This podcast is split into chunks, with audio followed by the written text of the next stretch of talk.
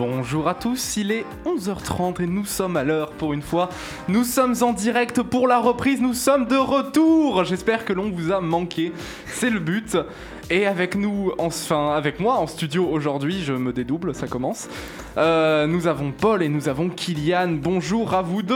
Oui, bonjour, Corentin. Voilà, heureux d'être là pour le retour. Oui, très. Voilà, beaucoup. ça se voit Kylian. ça se voit Kylian que tu respires la joie.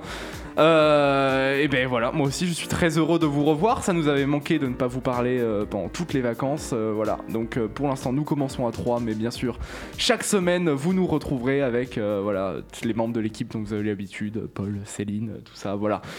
Vous verrez au fur et à mesure des semaines. Aujourd'hui, donc au planning de point virgule, qu'avons-nous? Paul, d'abord, tu vas commencer et tu vas nous parler de quoi? Du magnifique film Enola Holmes sorti cette semaine. Film, c'est c'est- c'est un film C'est un film, tout à fait. J'ai toujours cru que c'était une série. Waouh, waouh, je me sens eu maintenant. Euh, donc, et toi qui. euh, donc, non, après, c'est moi. Voilà, je vais revoir mon planning aussi. Euh, moi, ben, pour continuer cinéma, je vais vous parler euh, des Emmy Awards qui ont lieu la semaine dernière. euh, et je pense, euh, vu que c'est une cérémonie importante du cinéma, nous allons revenir dessus.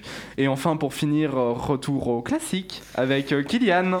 Oui, et euh, aujourd'hui, on va reprendre avec un classique de la littérature anglaise. Euh, je vous invite à venir dans des contrées euh, austères et froides sur une histoire euh, tragique. Kylian, toujours notre agence de voyage locale, bien entendu. Et ben nous allons tout de suite pouvoir commencer avec la chronique de Paul. Donc euh, bonjour à tous, comme l'a dit Corentin parfaitement tout à l'heure, en se trompant par Oh là là film, euh, je vais donc vous parler de- du film Enola Holmes, sorti le 23 septembre sur la plateforme Netflix. Un peu de placement de produit en même temps, mais j'ai Oh, pas, bah, le- on en j'ai- fait, hein. pas le choix. Euh, donc c'est un film d'aventure américano-britannique réalisé par Harry Bradbeer. Il s'agit de l'adaptation de la série littéraire Les Enquêtes d'Enola Holmes de la romancière américaine Nancy Springer, et plus précisément du premier roman intitulé La double disparition. Il met en scène la petite sœur du célèbre détective Sherlock Holmes, lui-même créé par l'écrivain britannique Arthur Conan Doyle. Donc Enola est la cadette de la famille Holmes, née en 1884. Elle vit seule dans la campagne britannique avec sa mère, Eudoria, qui l'éduque de manière peu orthodoxe et loin des codes de la société d'autrefois. Quand Eudoria disparaît mystérieusement, Enola se retrouve obligée de contacter ses frères, Mycroft et Sherlock. Ce dernier étant un, célèbre détective, pardon, Enola pense qu'il pourra l'aider à retrouver la trace de sa mère. Néanmoins, quand il découvre que leur petite sœur est loin d'être un modèle de sagesse et de politesse, il décide de l'envoyer en pensionnat pour la rendre acceptable en société.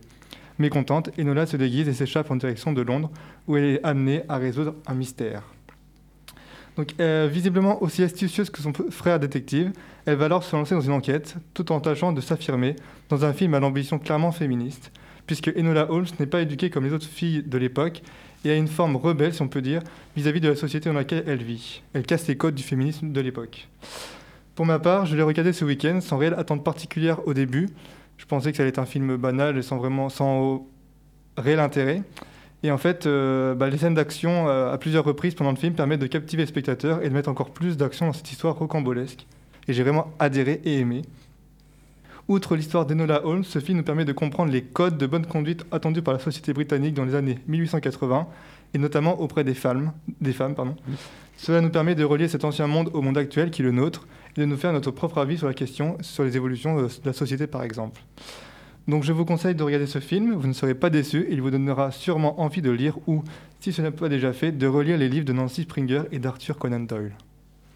Voilà, ben, euh, en tout cas, je viens de regarder un peu le casting euh, de cette euh, série. On, a, on a un beau cast star. Ouais, Je viens justement de voir bah, déjà Millie Bobby Brown qui est connue bah, forcément pour Stranger Stranger, Things. Et également bien sûr le merveilleux Henry Cavill. Cavill qu'on a, dont on a pu parler Dans- bah, dans, la pour série The The Witcher. Witcher, exceptionnel qui est saison 2 cette année Saison normalement, 2 cette si année, j'oublie ouais. pas ça. Et d'ailleurs, je me souviens bien que. alors, je sais pas si ça a été réglé, je sais pas si tu as des infos là-dessus, mais au début, en fait, quand Sherlock est sorti, ils ont eu des problèmes judiciaires avec euh, les ayants droit, justement, de Sherlock Holmes. Oui. Parce qu'en fait, Sherlock Holmes est dans le domaine public, mais qu'une seule partie. La Ouais. partie froide et calculatrice est dans le domaine public, mais la partie qui a des émotions n'est pas dans le domaine public. Oui, Voilà, et euh, d'ailleurs, le peu, euh, film Enola Holmes a été attaqué en justice Voilà. par, par ce, ce- ce même comité, car dans le film, on montre plus un Sherlock Holmes euh, Par les euh, émotions. euh, qui a des émotions et, et ça n'a pas plu euh, Oui, bah, aux, ayants droit. forcément. Donc, euh, bah, ils veulent de l'argent, comme tout le monde. Euh, voilà, donc euh, juste pour, euh, pour revenir un peu sur, euh, sur ce film, je ne l'ai pas vu non plus, mais euh, vis- parce que visiblement, je viens d'apprendre que c'était un film aussi. mais donc, si Paul, tu nous dis que c'était un Oui. très bon moment, eh bien, nous te croyons, et, euh, et voilà. Et toi, Kylian, tu l'as vu non plus? Non, je ne l'ai pas vu encore. Voilà, et ben écoute, on le Il est top, top 1 des tendances. Top 1 des tendances, Oui. alors attention. Attention. Voilà, mais euh, en tout cas, mais un casting qui vend du rêve, donc euh, écoute, peut-être un très bon film. À voir. J'ai trouvé, à vous de vous faire votre propre Voilà, idée. Paul nous recommande. Voilà. Eh bien, nous allons euh, passer à la petite pause parce que vous savez, maintenant on fait point virgule musical. C'est le moment de faire un petit placement de produit là. on fait aussi des points virgules musicaux.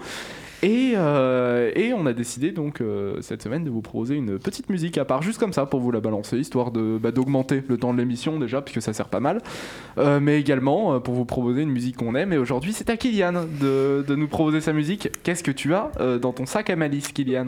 Eh bien, dans mon sac à malice, je vous propose Gorillaz en featuring avec Robert Smith sur leur prochain album Song Song Machine. Euh, le titre s'appelle Strange Times et fait référence euh, à notre époque euh, assez sombre euh, que nous vivons en ce moment. Eh bien, on écoute ça tout de suite.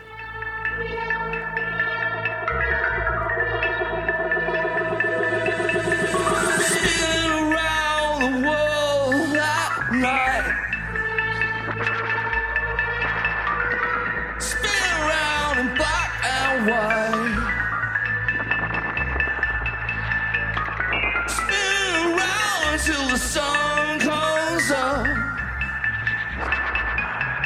Strange time to see the light. I think I've fallen onto silken thread, my head is spinning, suspended in a twilight web that keeps on giving. Lodge is lost within the ringing. Far away I can hear the sound of someone out there singing. I'm speeding through the forest, strange echoes of Belarus, where presidents pin badges on disconnected youth. What will you be dreaming of? No horseplay, no diving, cutting glass with scissors whilst the grey leaders reclining. In golden hallways where we spin, the faithful will be silent. Existing and not.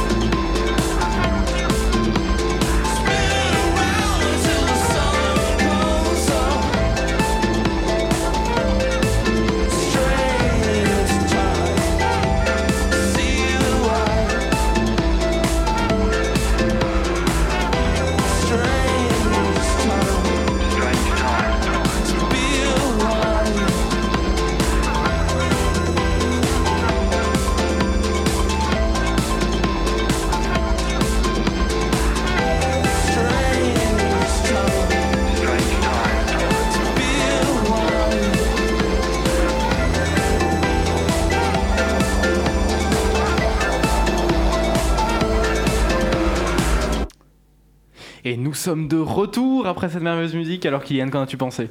Bah, c'est parfait comme toujours. D'ailleurs, je vous invite aussi également à regarder le clip qui est vraiment très beau, comme tous les clips de Gorillaz euh, qui mélangent euh, euh, prise de vue réelle et euh, dessin. Euh, donc je vous le conseille vraiment, c'est super beau. Voilà. Ben voilà, merci pour tes recommandations musique, Kylian. Nous allons donc tout de suite pouvoir passer à la deuxième chronique de cette émission. On va parler Emmy Awards. Nous voici euh, le 21 septembre dernier, c'était la 72e cérémonie des Emmy Awards. Et pour ceux qui ne connaissent pas, donc un petit récap euh, dans quoi consiste cette cérémonie. Donc elle est là pour récompenser les meilleures séries et également donc, euh, meilleures séries slash meilleures mini-séries et également donc leurs acteurs et actrices qui jouent dedans. Euh, donc pour vous parler vite fait de cette cérémonie, qu'est-ce qu'il y avait de spécifique déjà en distanciel forcément Euh, comme toutes les cérémonies actuellement, euh, cette, bah, les Emmy Awards se sont passés en distanciel avec seulement le présentateur du coup qui était présent sur la scène.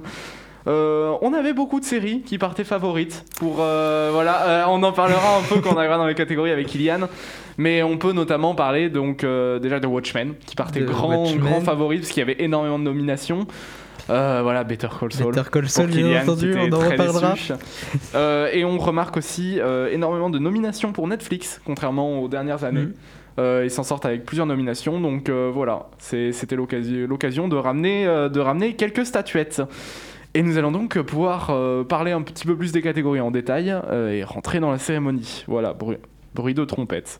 Nous n'avons pas en stock. Première catégorie, qui est un peu la catégorie reine de ce festival, c'est euh, les meilleures séries dramatiques. Euh, chaque année on l'attend, Euh, donc je vais un peu détailler sur celle-ci parce qu'on est forcément on est sur les sur les grosses sur les grosses catégories. En liste, nous avions Better Call Saul, The Crown, The Handmaid's Tale, Killing Eve, The Mandalorian, Ozark et Stranger Things. Euh, Kylian, je sais que tu as vraiment envie de nous dire un mot sur Better Call Saul.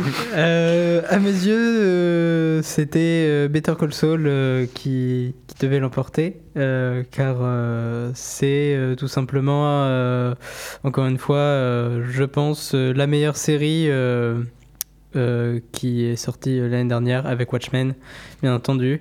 Et c'est surtout que pour la, la saison de l'année dernière, qui est la saison 5, euh, qui, est la- qui sera l'avant-dernière saison, euh, on a vraiment une, pri- une prise de puissance de, de, de la capacité émotionnelle de la série.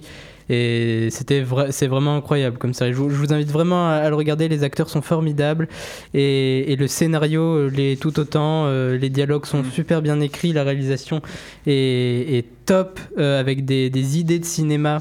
Et, euh, de cinéma, on n'est pas sur une série basique. On a vraiment des idées de cinéma avec des plans, des, plans vraiment iconiques qui donnent leur une patte à, à la série.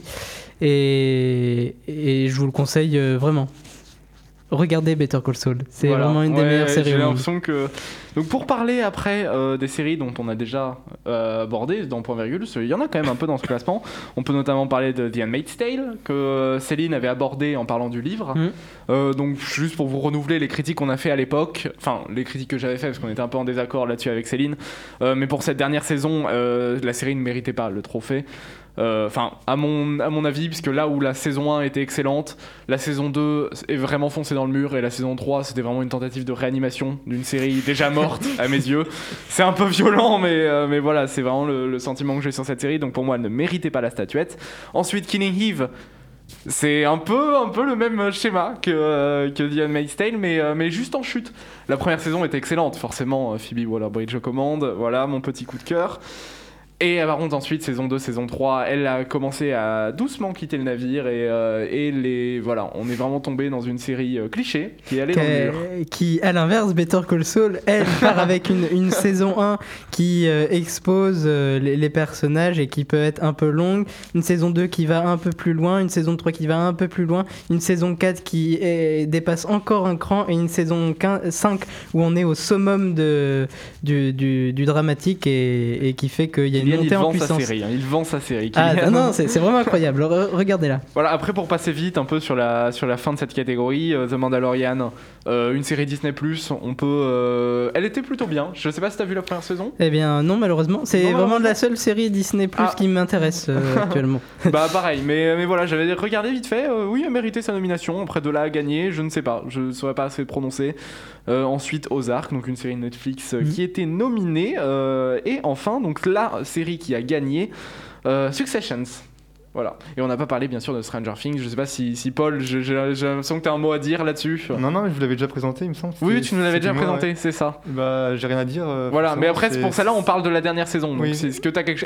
selon toi, la dernière saison méritait La vraiment la- une statuette La saison 3 Voilà, c'est ça. Ouais, bah, j'ai moi, franchement, moi, j'ai la meilleure, c'est la 1. Oui, bah voilà, début. clairement. Et après, ça va, comme tu l'as dit tout à l'heure, ça, ça, ça descend progressivement en.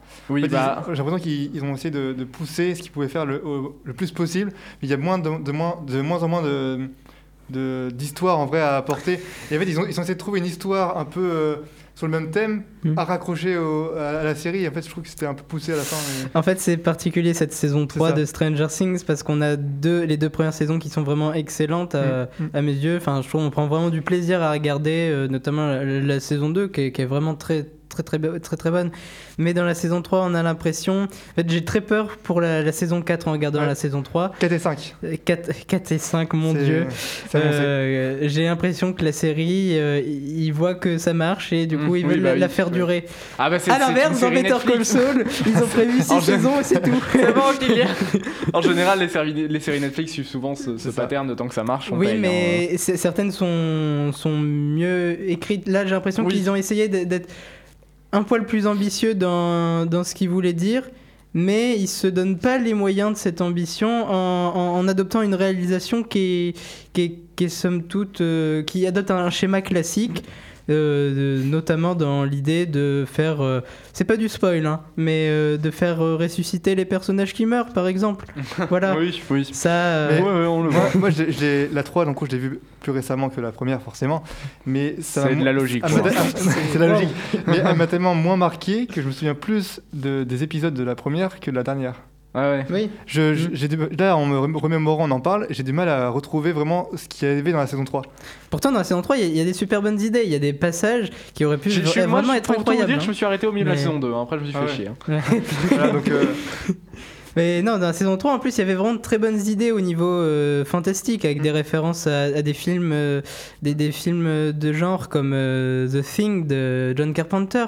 C'est vraiment une grosse référence et du coup, ça aurait pu être vraiment très intéressant, mais c'est pas développé jusqu'où ça devrait l'être. Et c'est vraiment. Enfin, c'est triste, c'est très triste, je trouve. ouais, moi, je vois pas vraiment dans ce sens-là. C'est vraiment le sens où, bah, saison 1, ils ont, ils ont écoulé leur stock de, de, en gros, euh, phénomènes euh, non, non naturels. Mhm. Et ils ont essayé de recoller après avec l'histoire. En fait, ils ont trouvé des, des trucs différents à dire, mais en, en essayant de recoller bizarrement. Enfin, c'est. Hmm. Le fait, j'ai pas aimé le fait que bah, ce soit là pour, euh, pour faire du chiffre et pour faire de la visio. Quoi. Ouais, voilà.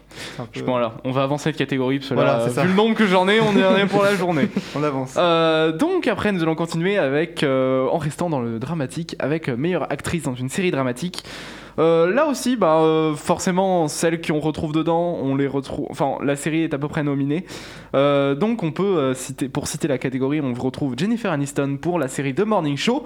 La première, donc la seule série Apple TV+, si je me souviens bien, à être nominée aux Emmy Awards. Je trouve ça bien dommage d'ailleurs, parce que je pense que Dickinson aurait largement mérité une nomination. Euh, après, on peut citer donc Olivia Colman pour The Crown, une personne exceptionnelle. Voilà, euh, Olivia Colman, je voilà. Euh, Jodie Comer pour Killing Eve, euh, Laura Linney pour Ozark, Sandra Oh pour Killing Eve et enfin Zendaya pour Euphoria. Euh, pour revenir un peu dessus, donc euh, avant de vous donner le grand vainqueur, on, donc je, Jennifer Aniston dans The Morning Show, vraiment, on est sur une, une bonne performance. Mais après, forcément, elle est entraînée dans une série qui peine à décoller, selon moi. The Morning Show est, euh, est passable. C'est une de ces séries qu'on regarde, qu'on met en fond et qu'on et on fait quelque chose d'autre à côté. Enfin, à mes yeux. Voilà. Pour tout vous dire, j'en suis à l'avant-dernier épisode de The Morning Show. Euh, je l'ai pas fini encore. Mais voilà, c'est une série sympathique, mais c'est un sans plus. Voilà. Je... Après Olivia Colman dans The Crown. Je n'ai pas vu The Crown. Elle est sur ma liste à regarder. Sur Net- Sur Netflix Ouais, Ouais, moi j'ai commencé à regarder. T'as euh, commencé Ouais, j'ai commencé. Après Olivia Colman, elle est que dans les deuxième ou troisième saisons. Je sais plus parce que en fait, Euh, si je me souviens bien, à chaque saison, en fait, la reine avance d'âge c'est ça. Mm. et donc qui change d'actrice Ah, ouais, aussi. Et Olivia Colman, elle fait la reine euh, dans sa période âgée. D'ailleurs, je on suis peut- encore dans la première. Voilà, on peut noter d'ailleurs que la prochaine saison de The Crown ne va pas tarder à arriver, Oui. avec notamment l'arrivée de Diana. Oui, de Lady Lady Diana, Diana. et également de, Mer- de... Non, j'allais dire Mary Streep, mais non, ça c'est dans... euh, non, euh, donc l'arrivée de Margaret Thatcher avec Gillian Anderson Oui. dans le rôle de Margaret Thatcher. Voilà, je vais dire Meryl Streep, c'est la dame de fer, mais non, c'est pas le bon film. Euh, donc voilà, euh, une saison peut-être à regarder, surtout que... Enfin voilà, j'ai trouvé ça étonnant de caster Gillian Anderson dans le rôle de... Mes... Dans le rôle... Dans le rôle de Meryl Streep. C'est la reprise dans le rôle de Margaret Thatcher. Mais voilà, c'est un choix qui. C'est une très bonne actrice. À voir. euh, à voir, à voir. On aime, euh, on aime les gens qui prennent des risques ici. Donc pour finir sur cette catégorie, euh, le Jodie Comer dans Killing Eve. Alors je vais faire les deux actrices de Killing Eve en pack, parce qu'on a Jodie Comer, on a Sandra Oh. Euh, c'est vraiment le noir et blanc, si je peux dire ça comme ça. C'est très manichéen. Jodie Comer est très forte. Euh, alors pour pas trop, enfin. On a parlé de Killing Eve dans un autre point virgule, donc si vous voulez plus de détails, allez voir ce point virgule. Euh, Jodie Comer est très intéressante. Elle, elle une actrice c'est une actrice profonde. Elle a un très bon jeu. Euh, elle porte le rôle de, Villanelle avec brio. Euh, vraiment, voilà, elle porte des émotions à l'écran. Alors que Sandra Oh, ben, elle ne porte pas d'émotions. voilà. Après, je sais pas. Je, enfin, j'ai du mal à la sortir de sa catégorie d'actrice de Grey's Anatomy. Ah pour, oui. non, pour moi, euh, voilà, c'est peut-être une série qui est très bonne pour elle. Il y, a, il y a des gens qui la trouvent peut-être très bien dans Killing Eve, mais à mes yeux, elle n'a pas euh, le niveau d'émotion de à porter. Enfin, quand on la met en tout cas à côté de Jodie Comer. Le niveau dramatique. Voilà, euh, c'est ça, elle a pas le niveau dramatique quand on la met à côté de Jodie Comer. Surtout qu'en plus, si je me souviens bien, peut-être que je dis des bêtises, mais Jodie Comer a gagné la statuette l'année dernière dans meilleure actrice dramatique. Euh, voilà, quand on met les deux en compétition, il n'y a pas photo que voilà, Sandra Oh n'a aucune émotion, contrairement à Jodie Comer. On le voit dans les, dans les, dans les scènes cultes de Killing Eve. Euh, voilà, elle ne, elle ne sert. euh, elle est là pour faire le rôle. J'ai j'ai rien d'autre à dire. Et après, donc la grande gagnante de cette catégorie, qui est bien sûr Zendaya dans son, euh, pour son rôle de roue dans Euphoria. Euphoria, on en a également parlé euh, dans un autre point virgule. Excellente série, je vous recommande, magnifique, beau sur euh, beau autant cinématiquement que scénaristiquement. Je vous recommande, allez la regarder. Donc franchement, euh, ce n'est pas étonnant que Zendaya, ce n'est pas étonnant. Ce n'est pas étonnant. Voilà, avec un Z majuscule, que Zendaya ait gagné cette statue, cette statuette. Euh, car euh, voilà, elle a vraiment un rôle euh, compliqué et qu'elle euh, qu'elle fait, euh, qu'elle exécute avec brio, une très très bonne actrice et voilà. Donc on a hâte de voir la saison 2 qui devrait arriver cette année euh, également. Euh, donc voilà, félicitations à Zendaya pour cette catégorie. Est-ce que messieurs vous avez des choses à rajouter avant qu'on passe à la suivante? Moi, ça me paraît clair. ça, ça te paraît clair très bien. Passons à la C'est suivante. parfait, c'est parfait. Alors, prochaine catégorie. Donc là, euh, pareil, dramatique, mais meilleur acteur. Euh, pour passer donc euh, vite fait euh, les nominés, nous avons Jason Bat- Bateman pour Ozark, Sterling K. Brown pour This Is Us, Steve Carell pour The Morning Show, Brian Cox pour Succession, Billy Porter pour Pose, Jeremy Strong et Jeremy Strong pour Succession. Alors, on va faire ça rapidement, je pense, parce que de toutes ces nominations, la seule série que j'ai vue, comme j'ai dit, c'est The Morning Show. Voilà, Steve Carell, encore une fois, on le connaît, c'est un très bon acteur. The Office. Hmm. euh, voilà, j'imagine que vous avez vu quand même un bout de The Office Pas dans tout, votre mais vie. quand même, quand voilà, même. quelques épisodes, il est excellent. Steve Carell est un Il excellent a, acteur. il y a- il y a une nouvelle série Space Oui, Force aussi. Space Force. Space Force, ouais. voilà, Space Force. Après, je, voilà, si vraiment vous voulez découvrir Space C'est différent. Si, vous voulez découvrir Steve Carell, je ne vous recommande pas Space Force en première série. Regardez The Office. Voilà, regardez The Office parce que Space Force c'est ok, mais c'est voilà, C'est vraiment différent en termes d'humour Mm. aussi. c'est ça. Euh, donc Steve Carell, pareil, très bien dans The Morning Show, grand acteur, rien à dire. hein. Euh, Il joue son rôle. D'ailleurs, c'est étonnant parce qu'on l'a pas souvent vu dans des vraies séries dramatiques. Euh, parce que lui, c'est, enfin, il est plus dans la comédie, quoi. C'est son rôle et euh, il porte très bien. Enfin, il, est vraiment très bon dans son rôle euh, d'acteur euh, euh, bah, dans cette série. Et euh, donc voilà, je. De là à dire qu'il aurait pu gagner, je ne sais pas, parce que je- forcément, j'ai pas vu les autres séries, donc je vais pas vous dire. Donc voilà, bien sûr, la statuette dans cette catégorie est allée à Jeremy Strong de Succession. Succession qui a fait une rafle des trophées cette année. Donc euh, comme on a pu le voir, ils ont également, comme je l'ai dit tout à l'heure, gagné la meilleure série dramatique. Euh, voilà, donc euh, on ramasse chez Succession. Voilà, donc on va avancer un peu plus. Maintenant, on est dans meilleur acteur secondaire pour une série dramatique. Pour passer vite, Giancarlo Esposito pour Better Call Saul, euh, Bradley Whitford pour The Handmaid's Tale, Billy Crudup pour The Morning Show, Nicolas Brown pour Succession, Kieran Culkin pour Succession, Matthew McFadden pour Succession et Jeffrey Wright pour Westworld. Euh, cette catégorie, j'ai des choses à dire. des choses à dire parce que. euh, euh, voilà, Kylian, toi aussi, t'as des choses à dire. Forcément, Better Call Saul, c'est truc. Mais moi, je pense que la statuette aurait vraiment dû aller euh, à Jeffrey Wright de Westworld. Parce que déjà, j'étais très déçu quand j'ai vu que cette série a eu très peu de nominations cette année. La saison 3 de Westworld est exceptionnelle. Vraiment euh, très bonne. On- elle sort des sentiers battus pour nous proposer une saison dynamique, moderne et avec des acteurs qui portent un rôle, mais waouh, c'est intense. Après, euh, on va le voir plus tard, mais Sandy Newton a aussi été nominée donc, dans meilleure actrice dans cette catégorie.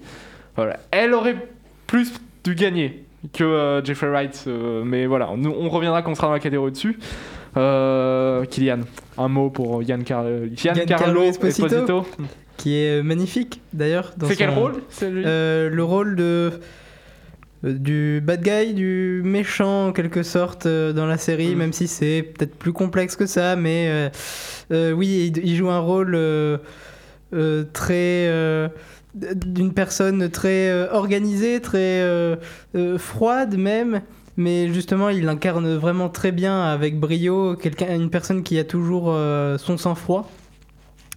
D'ailleurs, c'est pas étonnant que, que il, est, il, il fait partie de- du casting de la saison 2 de The Mandalorian euh, euh, pour jouer un méchant, je crois aussi, il me semble. Je ne sais pas. ça, Il, me semble qu'il doit jouer un méchant et euh, c'est pas surprenant euh, parce qu'il le fait vraiment très bien avec toujours ce- cette espèce de, de, de personnage qui garde son sang-froid en toutes circonstances.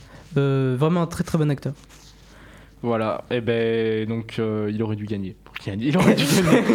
Euh, pour revenir après, donc Bradley Whitford dans The Handmaid's Tale. Si je me souviens bien, je suis pas sûr, mais je crois que c'est euh, celui qui fait le commandant euh, Lawrence. Euh, je check. euh, oui, c'est ça, ça doit être ça. Euh, pff, voilà, enfin franchement c'est une nomination, euh, j'ai pas grand chose à dire de plus. hein. Il a eu une- un bon rôle dans The Handmaid's Tale, mais euh, voilà, un peu étonné de cette nomination. Un peu, on aurait pu nommer quelqu'un d'autre. Voilà, il a pas, euh, il a pas le meilleur rôle, il est pas particulièrement excellent. Il est là, il est là.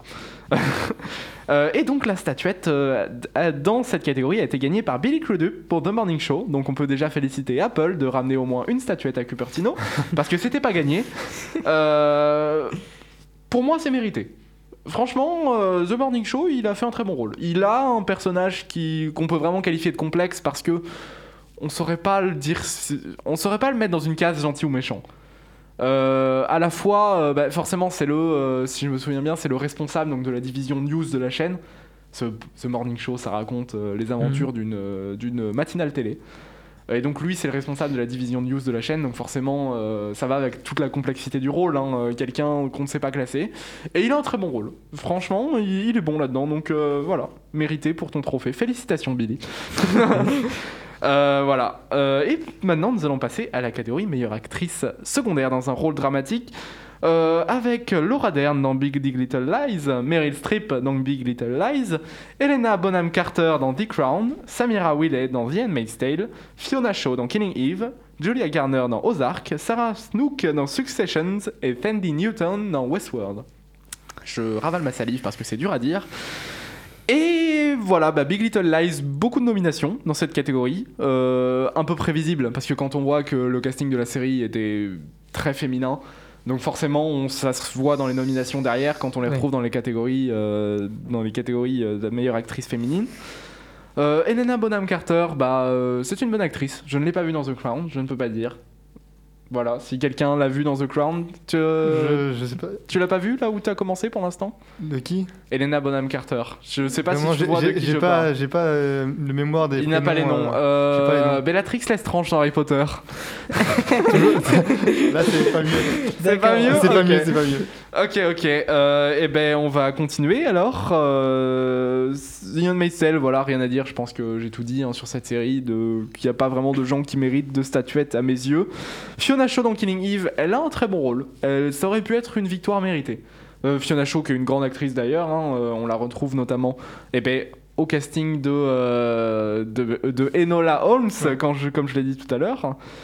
Euh, et voilà, après Sandy Newton, ma grosse déception, déception euh, parce que euh, vraiment dans Westworld, elle est impressionnante quoi. Elle a un, elle a un personnage euh, qu'on peut qualifier de badass hein, euh, di- directement, et, et elle envoie du lourd, et vraiment très bon rôle, très très belle prestation. Elle aurait pu mériter, elle aurait pu mériter une statuette. Voilà, ce euh, Westworld, euh, très bonne saison 3, euh, déception, déception de cette cérémonie pour moi. On va continuer à avancer. Là maintenant, on, on arrive en fait dans les catégories comiques. Pour vous résumer, en fait, je vais pas vraiment le faire. je vais le faire en pack parce que quasiment une seule série a gagné tous les statuettes, c'est Schitt's Creek. Je ne l'ai pas vu, je ne sais pas, mais je sais juste qu'elle a fait Personne une ne de ces rafles sur les statuettes. Euh, J'avais un petit favori, hein, ce faut l'avouer, euh, The Good Place. On peut notamment parler de Ted Danson qui était nommé dans meilleur acteur Mhm. dans, dans une série comique. Euh, également, ouais, bah voilà, The, The Good Place, c'est vraiment ma déception parce que c'est une très bonne série et voilà, un peu déçu que qu'elle n'ait pas été nominée, donc enfin qu'il n'ait pas gagné surtout. Voilà, donc euh, félicitations à Schitt's Creek pour avoir euh, ramassé tous les trophées. et on va directement pouvoir passer à une catégorie qu'on attend avec Kylian, la catégorie euh, meilleure actrice principale dans une mini-série. Euh, avec euh, deux nominés, Kate Blanchett pour Mrs. America, euh, Shira Haas pour Unorthodox, Regina King pour Watchmen, Octavia Spencer pour Self-Made, Kerry Washington pour Little Fires Every- Everywhere. Et bien sûr, la grande gagnante, comme prévu, j'ai envie de dire, c'était Regina King pour Mérité. Watchmen. Mérité, mérité, mérité totalement. Un rôle incroyable euh, où euh, elle joue une justicière. Voilà, c'est Une ça. justicière euh, dans, une Amérique, euh, une justicière noire, dans une Amérique raciste, profondément raciste. Euh, et c'est un, un magnifique rôle. Euh, très philosophique par ailleurs. euh, Oui, voilà. je- je- on peut pas trop vous en dire plus, mais on a déjà parlé de la Voilà, on série de Watchmen. Watchmen. On vous conseille d'aller l'écouter, mais sans spoiler la série, c'est compliqué d'en parler. Donc C'est euh, complexe. Mais toute la série Watchmen est très complexe. Il y a Mm. des sous-entendus partout. C'est euh, voilà. Et c'est une très belle série. C'est une grosse découverte, Ben, c'est pour ça, surprise. c'est pour ça qu'elle a raflé toutes les Mm. toutes les Mm. statuettes dans mini-série. Hein, euh, c'est pas pour rien. Non. Après voilà petite déception par exemple dans la catégorie meilleur euh, acteur donc pour une mini-série. euh, c'est Mark Ruffalo de I Know This Much Is True qui a gagné euh, la statuette alors que Jeremy Irons de Watchmen était nominé et il était pourtant excellent dans son rôle Ah oui. d'Adrian Veidt, Ah oui, oui. euh, aka Ozymandias. Mm. et euh, pourtant il n'a pas remporté. Voilà, des petites déceptions, ça arrive. Euh, par contre, après, dans euh, acteur secondaire, euh, on peut notamment parler de Ya, Ya alors je vais, je vais peut-être écorcher le nom, Yahya Abdul Maitin the Second, qui lui joue le rôle donc de Dr Manhattan, aka comment il s'appelle dans, la- dans le Caleb, non c'est ça? Oui, Caleb, Caleb. je crois. Je crois que c'est Caleb. Caleb. ça doit être ça. Euh, je- si je vais dire des bêtises, je vais me faire frapper par Paul. qui joue, qui joue du coup le, le rôle de, du, du, du, du docteur Manhattan.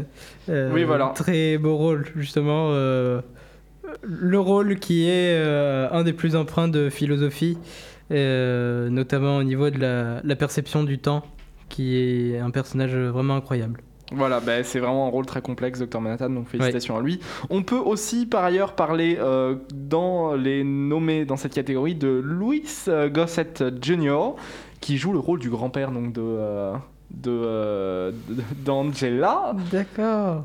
Je sais pas si tu vois le rôle, tu sais. euh, Oui, oui, je vois, voilà, je vois, tu vois, c'est- mais c'est voilà, très bien, il joue, bien. euh, il joue donc le rôle. euh, C'est euh, parfait. Kylian, il acquiesce, il me regarde, il acquiesce. Non, mais oui, c'est. Euh, voilà, Je donc suis il était nommé mais- aussi dans cette catégorie. Euh, Pourquoi pas? pourquoi pas? Voilà, Kylian est étonné, donc ça veut tout dire. Pourquoi pas? Euh, après, on a également euh, Jo- Yovan Adepo de Watchmen, mais je n'arrive pas à savoir ce qu'il a fait.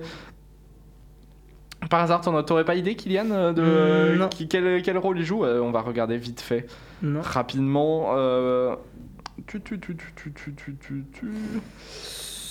C'est. C'est voilà, ben c'est ah, attends.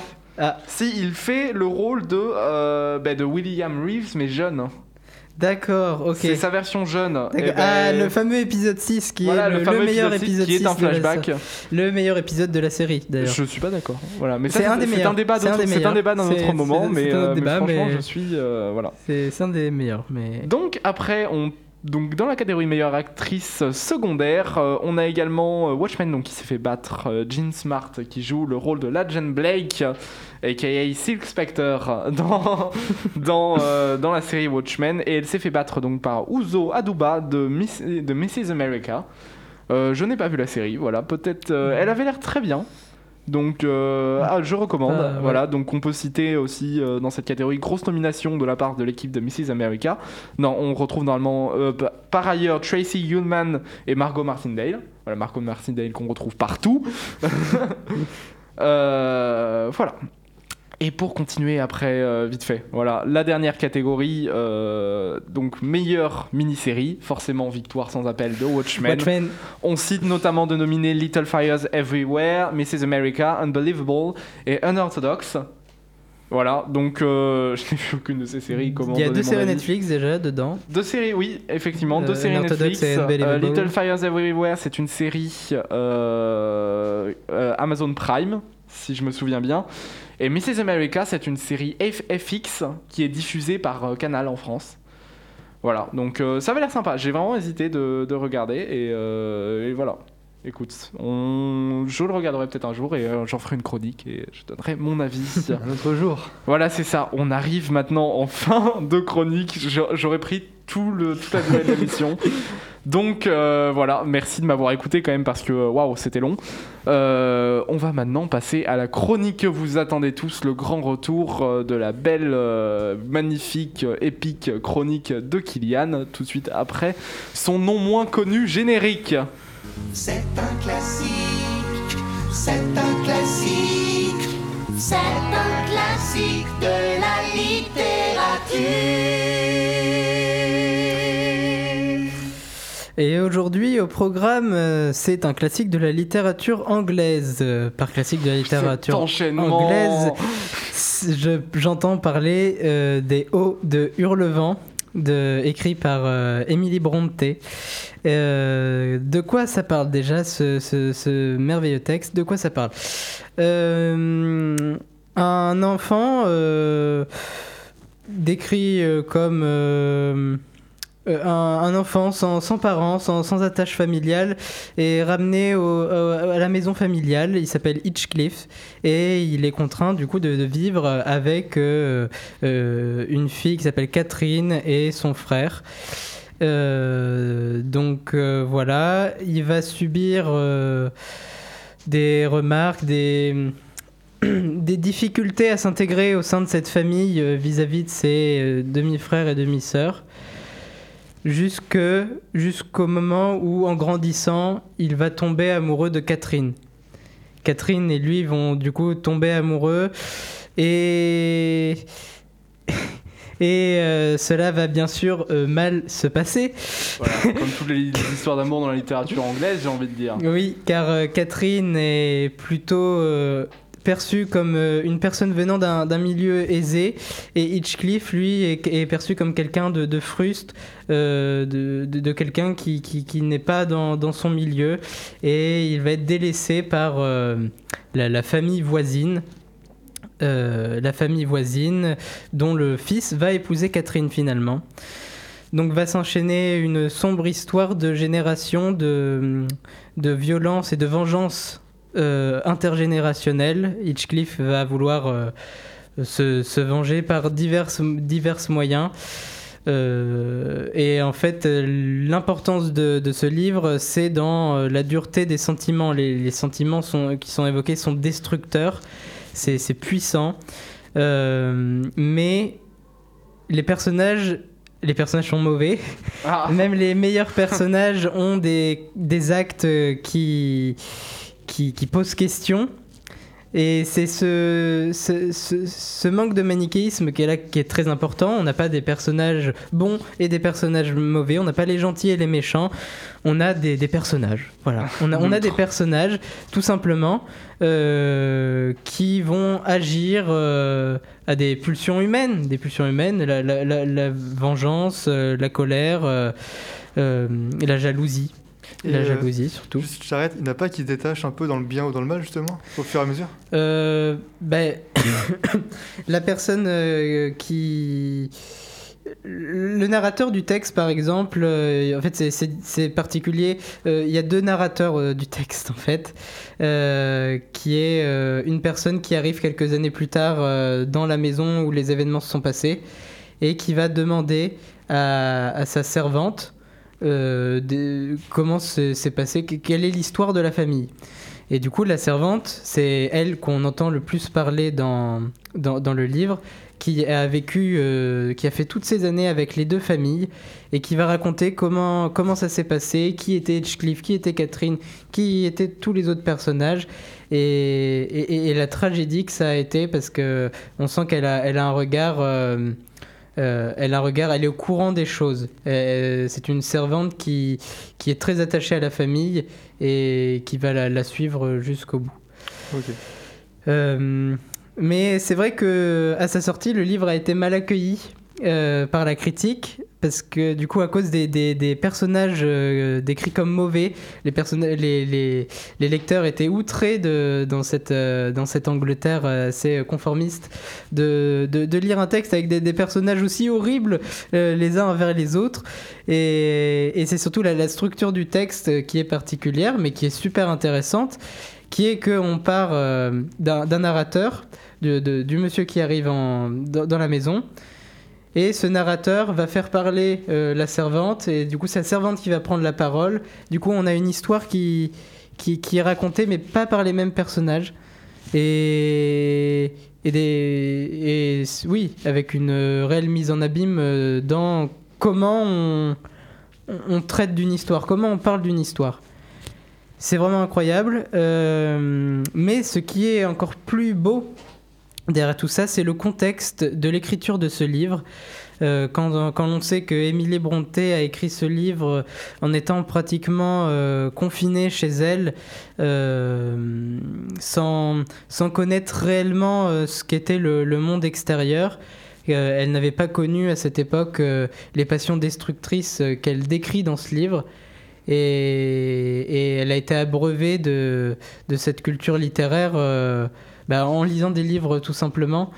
Et, c'est incroyable de, de voir qu'une personne a pu écrire un texte aussi fort sur euh, les sentiments.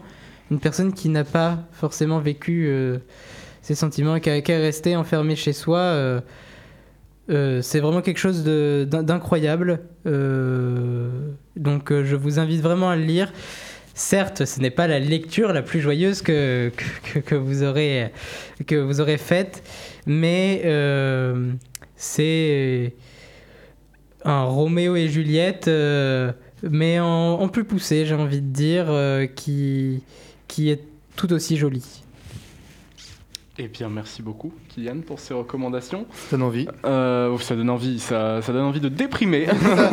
Ça donne envie de- Mais voilà, il Je, en je- je ne dirai pas la fin, si, si la fin est, est si triste ou si, si il en, joyeuse, faut, mais- il en faut pour tous les goûts. Euh, eh bien, je pense qu'on va pouvoir clôturer l'émission de là-dessus, puisque pour une reprise, on a enchaîné.